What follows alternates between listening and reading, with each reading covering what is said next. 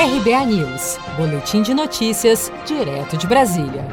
Em razão do aumento de casos de Covid-19 nas últimas semanas, Bahia, Minas Gerais, São Paulo, Paraná e Santa Catarina estão revendo medidas restritivas e já anunciaram que não terão comemorações oficiais de fim de ano. Festas e encontros particulares tradicionais dessa época também estão sendo desaconselhados para conter um novo avanço da pandemia. Em Belo Horizonte, por exemplo, a prefeitura proibiu o consumo de bebida alcoólica em bares, restaurantes e lanchonetes a partir desta segunda-feira, dia 7 de dezembro. O município recomenda ainda que ninguém organize ou participe de confraternizações de fim de ano. Para o empresário Daniel Ribeiro, sócio de um bar em um dos bairros mais movimentados de Belo Horizonte, sem a venda de bebidas alcoólicas, não haverá como manter o negócio. Não vender bebida alcoólica não justifica as pessoas virem para o bar. Não justifica o bar ficar aberto, pagar mão de obra, energia, vale transporte, alimentação, é muito, é, o prejuízo vai ser maior ainda.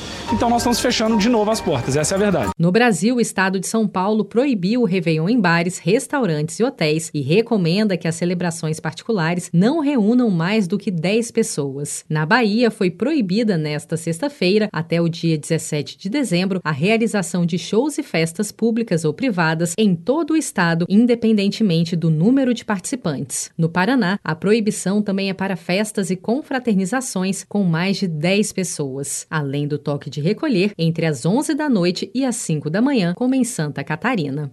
Você está preparado para imprevistos? Em momentos de incerteza como o que estamos passando, contar com uma reserva financeira faz toda a diferença. Se puder, comece aos pouquinhos a fazer uma poupança. Você ganha tranquilidade, segurança e cuida do seu futuro. Procure a agência do Sicredi mais próxima de você e saiba mais. Sicredi, gente que coopera cresce com produção de Felipe Andrade de Brasília, Daniele Vaz.